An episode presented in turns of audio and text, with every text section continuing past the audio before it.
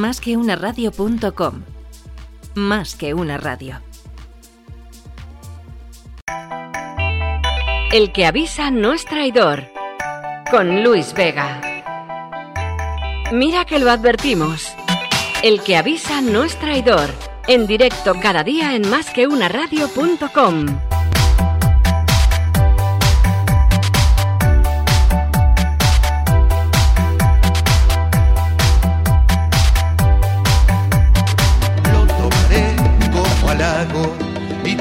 de un trago. El que avisa no es traidor. El que avisa no es traidor. Te voy a. She clack clack, boom, she clack clack, boom, she clack clack, boom, she clack clack. What is this all about? Settle down, please don't yell or shout. ¿Qué tal amigos? Bienvenidos un día más al que avisa no es traidor. Estamos hoy a día 18 de mayo del 2021 cuando pasan unos minutos de las 7 de la tarde. Tenemos hoy un programa muy especial por varios motivos. En primer lugar, hay que decir que hoy es mi cumpleaños, con lo cual todo el mundo, todo el mundo que tenga bien hacerme un regalo a través de contenido arroba más que una radio.com me puede decir exactamente qué es lo que tienen pensado y en función del importe y la calidad del regalo, pues yo os pasaré a qué dirección lo tenéis que mandar. Pero ya os aviso que estamos abiertos a todo. Y en segundo lugar, nos vamos a la tecnología, que es lo que más nos gusta y yo creo que es lo que importa a todo el mundo, porque mi cumpleaños creo que no le importa absolutamente a nadie. Nos vamos con el partner y el Chief Innovation Officer de The Valley. The Valley, la verdad que es una institución que ya lleva mucho tiempo eh, y que está dando pues mucho que hablar y además hablo con uno de sus partners, con lo cual encantado que esté hoy aquí con nosotros eh, Juan Luis Moreno, que ya le tenemos al otro lado de la conferencia. ¿Qué tal? ¿Cómo estás, Juan? ¿Qué tal, Luis? Pues lo primero, felicitarte por Muchísimas gracias, muchísimas gracias. Has eh, captado el mensaje, ¿no? Mándame luego un regalo. Mm, Me gustan los lujos, ¿eh? Me gustan los lujos, no, no le hago ascos a nada. La verdad es que, bueno, es un día que a todos nos toca al cabo del año y, en mi caso yo ya cuento hacia atrás, pero bueno, eso ya es lo, lo de menos.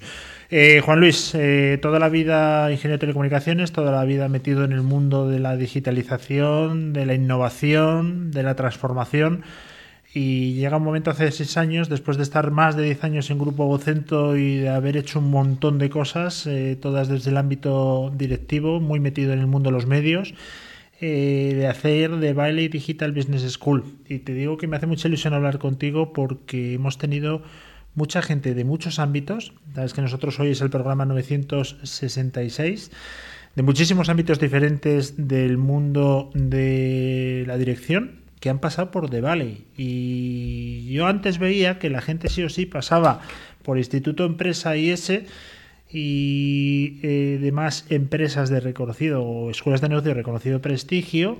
Y ahora veo que esos mismos directores financieros, curiosamente, pasan por The Valley. Y digo, onda, ¿qué pasa aquí? ¿Qué está cambiando? Juan Luis, cuéntanos. Buenos días, buenas tardes.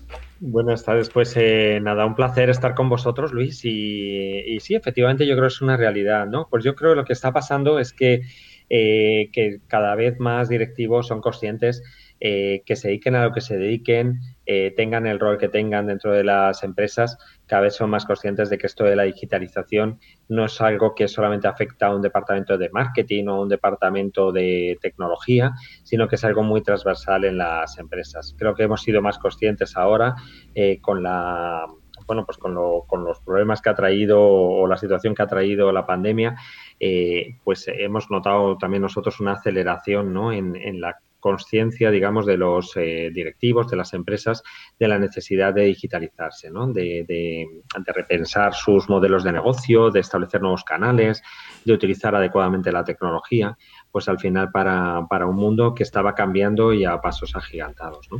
Y eso es lo que está pasando, que es compatible con las, eh, con las formaciones pues más de negocio, eh, que venían dándose tradicionalmente, pero ahora pues se demanda no solamente entender cómo gestionar una empresa eh, o un negocio, sino entenderlo desde la perspectiva digital, cómo hacer un negocio en un mundo cada vez más digitalizado. La verdad es que está claro que ha cambiado todo. Mira, la semana pasada tuvimos por aquí, y la gente lo puede escuchar, una entrevista muy interesante con el director financiero de McDonald's. y decirte que sabe de todo menos de contabilidad, con lo cual para mí fue pues como un gustazo, ¿no? Decir, joder, ¿cómo está cambiando el mundo? Claro, me decías que ahora somos business partner, ahora nos tenemos que integrar en modelos de negocio. Venía de business intelligence, o sea, fíjate el cambio tan, tan radical. Y, bueno, pues eh, digo, Aquí, obviamente, hay un antes y un después. Hemos roto, ¿no? Aquí ya la disrupción está tan famosa, ya está aquí. Eh, ya, sentido. Ya, eh, no sé si. Bueno, yo lo digo porque yo he pasado por el IS y lo digo con, mucho orgullo, ¿no? Pero ya no, no sé si ese es el, lo que necesitamos o necesitamos precisamente ir a The Valley, como decíamos antes, y tener el sello digital, pues si no, no nos va a servir de nada. Bueno, yo creo que efectivamente a lo mejor has podido formarte en el IS, pero seguramente te falte esa visión también que, te va a complementar el, hacer un programa eh, pues eh, para entender los negocios digitales ¿no? y entender todo esto de la transformación digital. Yo creo que todos somos, bueno, eh, somos más conscientes, como decía, de, que estamos en un entorno mucho más complejo, mucho más cambiante, mucho más incierto, ¿no? ese que se llama el entorno buca, vulnerabilidad, complejidad, ambigüedad, ¿no? Eh, incertidumbre.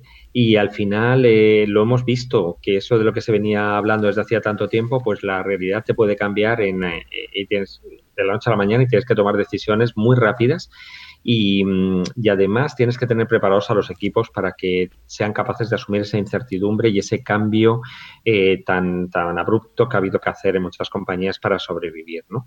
Y la tecnología está ahí, es un facilitador, pero no, no pensemos que hablar del mundo digital es hablar solamente de tecnología, es, repensar todo, ¿no? El modelo de, de negocio, es eh, repensar también todo el portfolio de productos y servicios, la relación que tienes y todos los puntos de, interacción con los clientes y, por supuesto, yo creo que sin esto pues no, no se consigue nada, que es el, el tener una organización preparada para, para ese cambio constante, ¿no? La tecnología va muy rápido, todos ya somos usuarios que tenemos smartphones en nuestras manos y ahora los grandes de Silicon Valley están invirtiendo incluso para, para, en startups o en nuevos negocios vinculados a que no tengamos ya ni que salir con el móvil para que podamos hacerlo todo incluso con nuestro cuerpo. La tecnología va muy rápido, como digo, y, claro, las empresas se tienen que adaptar ¿no? a, una, un cambio constante y a una innovación permanente para seguir liderando sus mercados, ¿no?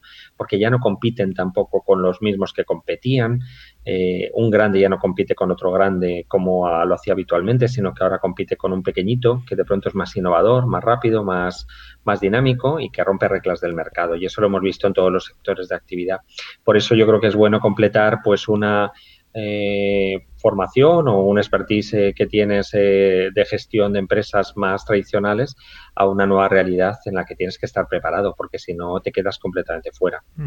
¿Cuántas veces, Juan Luis, has estudiado ingeniería de telecomunicaciones? Empezaste la primera ya por los años 80 pero claro, te lo pregunto porque te habrás tenido que reciclar tantas veces que eso ha dado para varias carreras, ¿no? Eh, ¿cómo, eh, ¿Cuántas veces? Y sobre todo también a la gente que nos escucha, ¿cuál es eh, la medida exacta para saber cuándo te tienes que reciclar y cada cuánto tiempo tienes que pasar por chapa y pintura? Pues mira, yo creo que yo siempre digo y lo comentamos con mis compañeros de Teleco allá en los años 80 cuando, cuando hicimos la carrera, que lo que sí te preparaba esta ingeniería es para, para entender que esto era un cambio constante, que la tecnología iba tan rápido en telecomunicaciones que esto de prepararte una carrera y ya he cumplido para, pues para, a nivel formativo, para estar preparado para el mundo profesional, pues yo creo que eso a nosotros ya nos preparaban de esa forma, a entender que esto iba de una formación continua en tu vida profesional. Y yo creo que ahora, eh, pues, pues todos los profesionales que estaban preparando, eh, o preparados o que han hecho carreras eh, en otros ámbitos han entendido que esto ya no es una formación universitaria que acababa ahí o a lo mejor completada con un máster, sino que esto es un reciclaje continuo, una adaptación continua, más que un reciclaje, una, una adaptación continua y, eso requiere una formación también continua. Yo creo que va a cambiar el modelo educativo y tiene que cambiar en ese sentido, entender que la carrera universitaria es solamente un principio y que realmente tienes que estar continuamente formándote porque va tan rápido que yo creo que los, los jóvenes de ahora que hacen una carrera harán varias profesiones a lo largo de su vida, eh, puestos de trabajo que tan siquiera eh, ahora mismo existen, ¿no?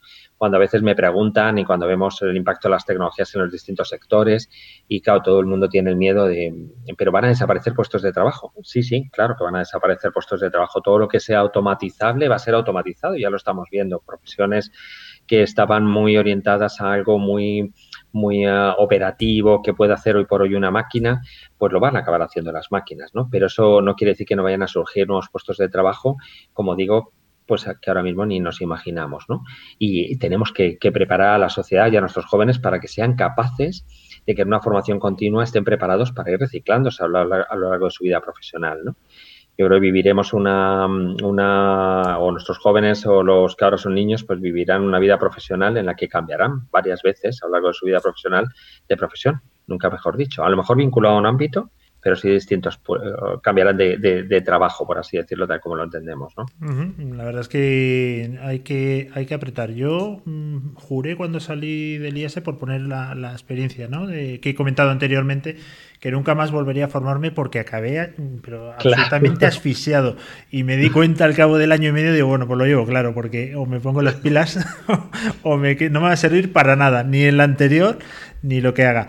Eh, me contó una vez un profe, eh, le presenté un proyecto y además te lo, te lo he comentado que ti porque no solamente eres partner de, de Vale, sino que director de muchos programas que has tenido por ahí eh, o, o, que has sido el director eh, le presenté un proyecto muy, muy disruptivo, ¿no? Y, él me dijo, bueno, esto la gente que nos sigue ya sabe que esta historia la he contado varias veces, pero bueno, eh, le dije, pues no, no lo hace nadie, soy el único que, que, lo va a hacer y dice, pues por algo será, por algo será. Dice, haz pan, que si hay tantas miles de panaderías será que el negocio no es malo. Y claro, eso para un profesor como tú, un director, un partner de una escuela tecnológica, ¿qué te sugiere ese, esa reflexión?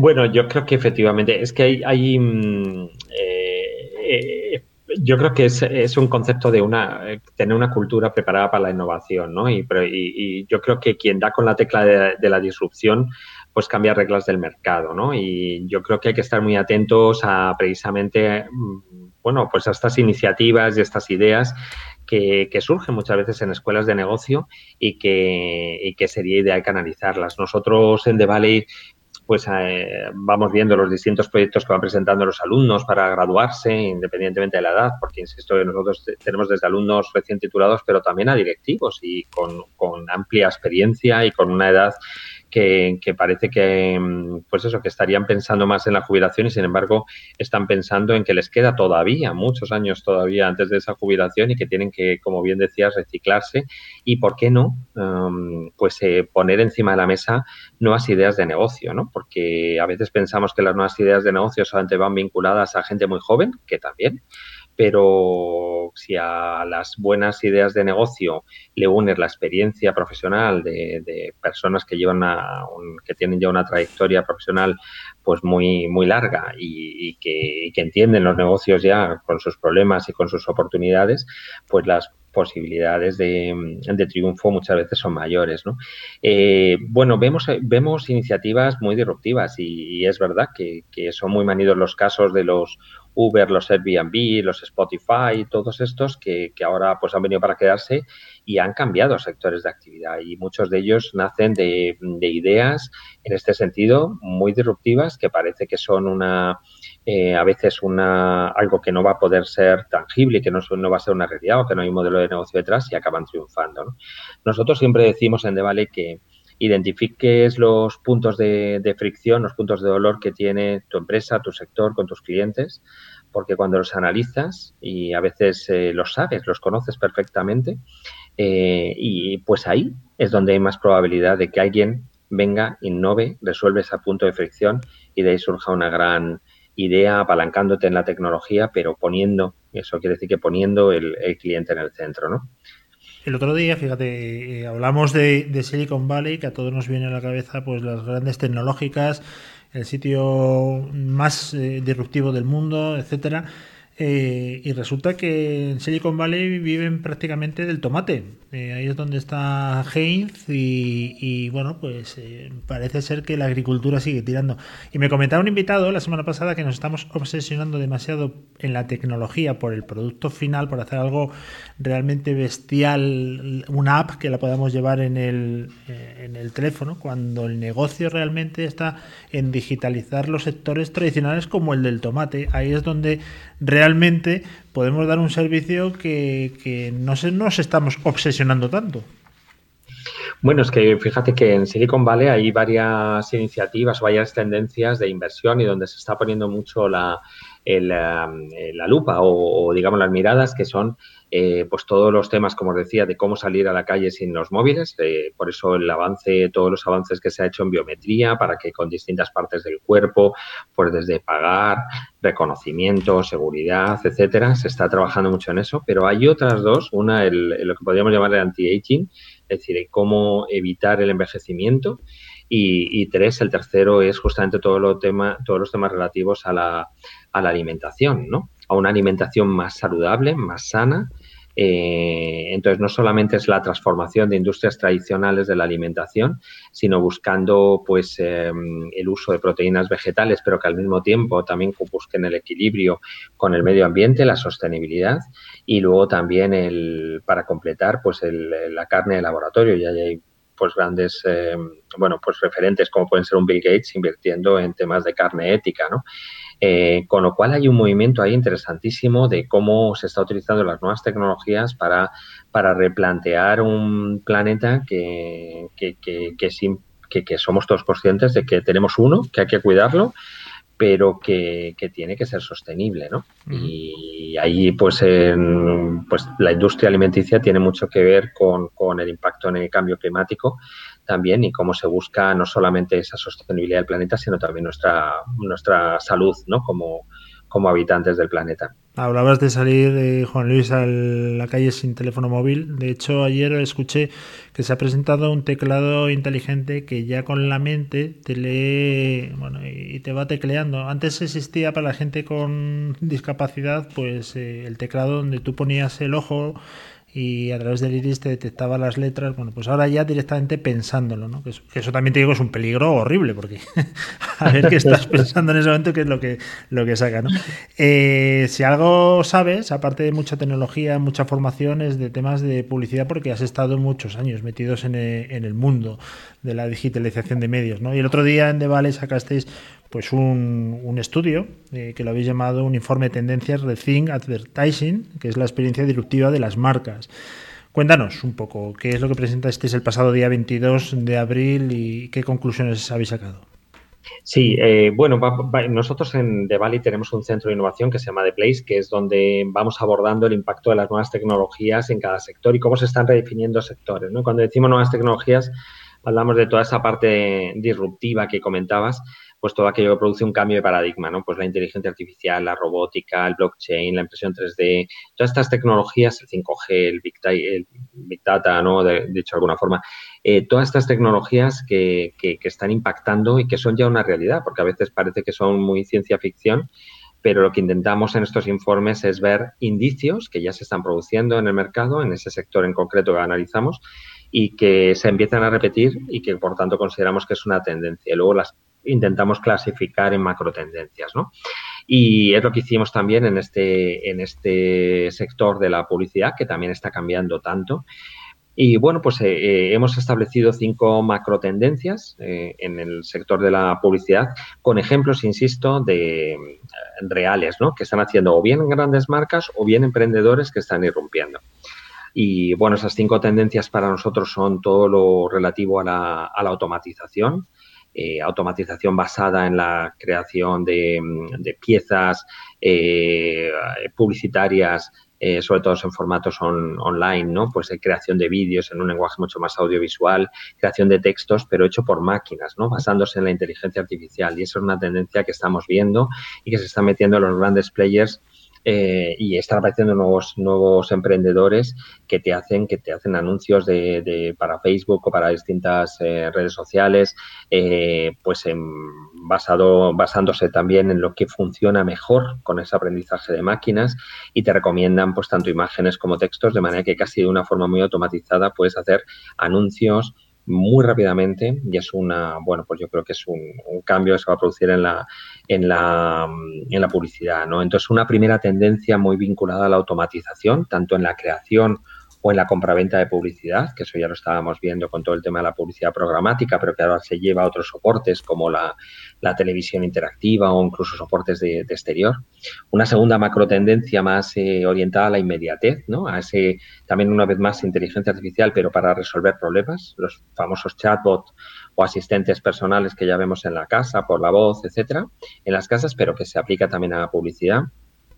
Y luego una tercera tendencia que claramente eh, viene para quedarse, que es todo, bueno, todos nos, sentimos un poco niños cuando buscamos la experiencia, ¿no?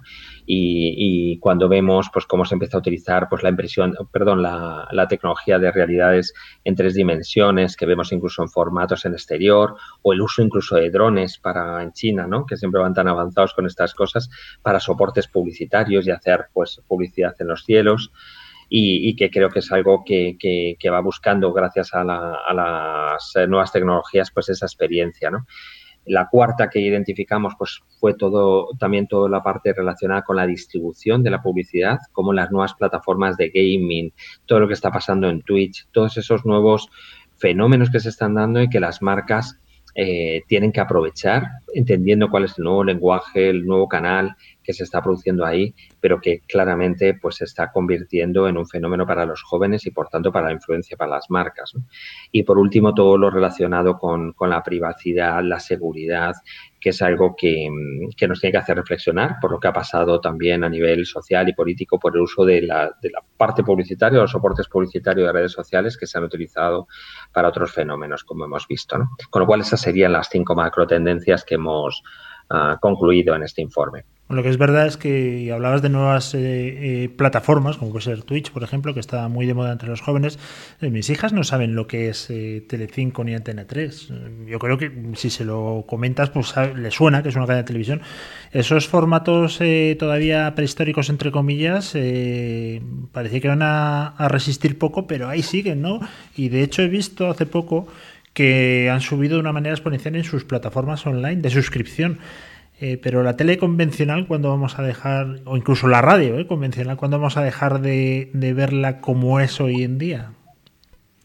Bueno, yo creo que ya se está mm, se están adaptando bastante, ¿no? Y, es curioso, hay fenómenos curiosos. Eh, mm, bueno, yo creo que cada vez se están tendiendo todas a tener todas las cadenas de televisión y de radio a tener sus plataformas digitales o sus versiones digitales en donde se entiende más como un consumo no en directo, sino un consumo más, em, bueno, pues eh, tipo podcast o, contenidos que pueden acceder los a los que pueden acceder los usuarios cuando quieran y como quieran y desde donde quieran, ¿no? Ese, ese ya ha sido un gran paso, eh, pero cada vez es verdad que se sigue consumiendo más contenidos audiovisuales y contenidos eh, podcast, ¿no? hablando más de la radio, y yo creo que eso viene para quedarse y no, y no, mm, no desaparecerá, ¿no? Yo creo que tienen pues todos los canales más tradicionales pues esa, esa oportunidad de reinventarse eh, se está haciendo ejercicios interesantes de mezclar o de, desde las televisiones el, dar cobertura y hacer eh, a, estos fenómenos que se están produciendo en el en, pues lo que pues estas plataformas tipo Twitch y, influencers de, que empiezan a ser reconocidos en el mercado por, por el auge que han tenido, ¿no? Y todos sabemos que incluso han tenido más auge en el día de las campanadas que algunas de las cadenas de televisión, ¿no? Eh, tradicionales, eh, cómo se, se, están mezclando ¿no? los dos mundos y cómo se están también en las plataformas de Twitch pues dando cobertura a profesionales del mundo pues eh, de las teles y de las radios y viceversa, ¿no? Y a mí eso me parecen fenómenos interesantes. Hay fenómenos también interesantes como bueno, pues que, de pronto, pues televisiones, ¿no? Que esas cosas que, que, de pronto funcionan, dan con una tecla, pero a mí me ha sorprendido que por muchas generaciones que ya estaban abandonando la televisión tradicional y de pronto adolescentes que se enganchan al tema de la la isla de las tentaciones, ¿no? Y de pronto lo empiezan a ver en televisión y no la ven en... Por eso digo que yo creo que es dar con las teclas, con los fenómenos, entender muy bien qué es lo que está pasando, ser muy escuchar mucho, ¿no? Cuando decimos lo del cliente en el centro, esto va para todos, ¿no? Entender cómo están consumiendo estas nuevas eh, generaciones, cómo puedes dar con una tecla para recuperar un canal más tradicional para llegar a ellos. Entonces yo creo que hay movimientos muy interesantes y yo no creo que vayan a desaparecer nunca. Lo único es que cambiarán sus formatos, su propuesta de valor, su forma de llegar y para eso es necesario escuchar, escuchar y entender, entender, entender cómo son los comportamientos. ¿no?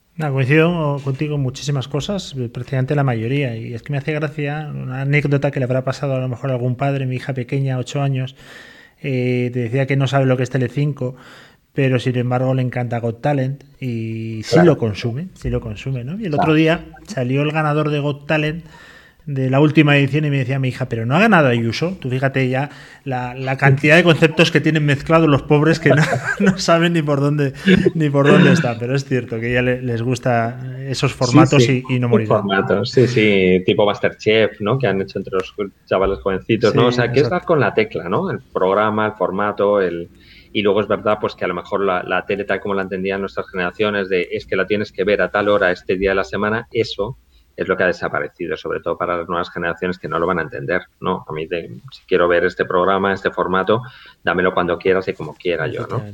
Y ya por ir terminando, dentro de The Valley tenéis una oferta, bueno, pues educativa eh, de vanguardia, de primer eh, orden, pero ¿cuál es el, el que más se interesa a la gente? Aquel que eh, bueno, pues siempre tenemos, igual que pasa más que una radio, siempre hay un programa top y el resto estamos ahí a ver si le pillamos. ¿Cuál es el programa top actualmente en The Valley? ¿Dónde la gente cree que está la salida? Pues mira, la verdad es que no, mm, tendría dificultad para decirte cuál es el top, porque va poco por edades y por experiencias, ¿no?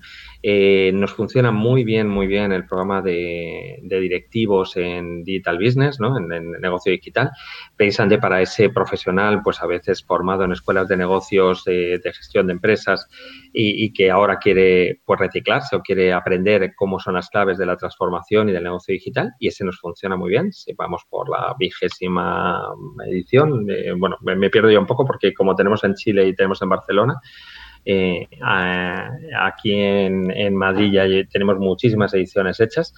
Eh, y luego nos sigue funcionando para profesionales el Master en Digital Business, que es con el primero que lanzamos al mercado hace ya muchos años y que, que, pues sigue siendo pues para ese profesional que quiere Mm, profundamente entender los negocios digitales, no desde un punto de vista directivo, sino realmente para gestionarlos. En el día a día es ese middle management. Y luego nos están funcionando muy bien los programas ya de especialización, ¿no? Que son programas que van desde el marketing digital hasta data science o product management o para profesionales de recursos humanos.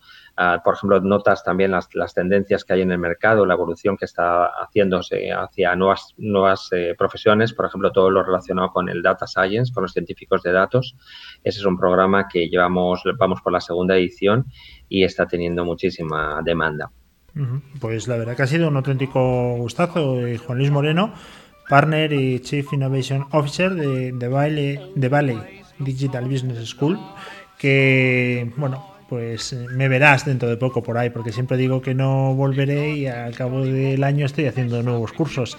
Así que sí, ahí estaré, ahí estaré. me, esperamos, Luis. me pues inscribiré y será para mí un auténtico placer. Muchísimas gracias por estar hoy con nosotros en este programa 966 de Más que una radio y que te deseamos lo mejor, como no puede ser de otra manera. Un fuerte abrazo, Juan Luis. Fuerte abrazo también para vosotros y enhorabuena por el programa. Muchísimas gracias, Juan Luis.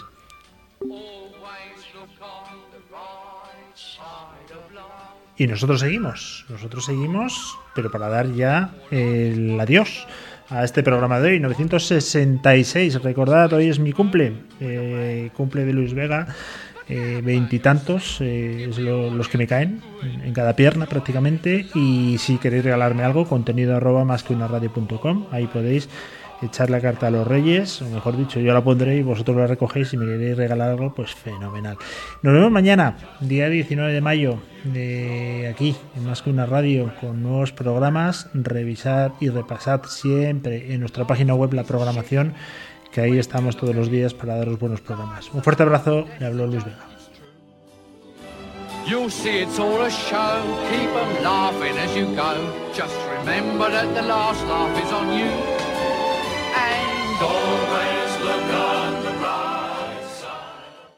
Más que una radio.com.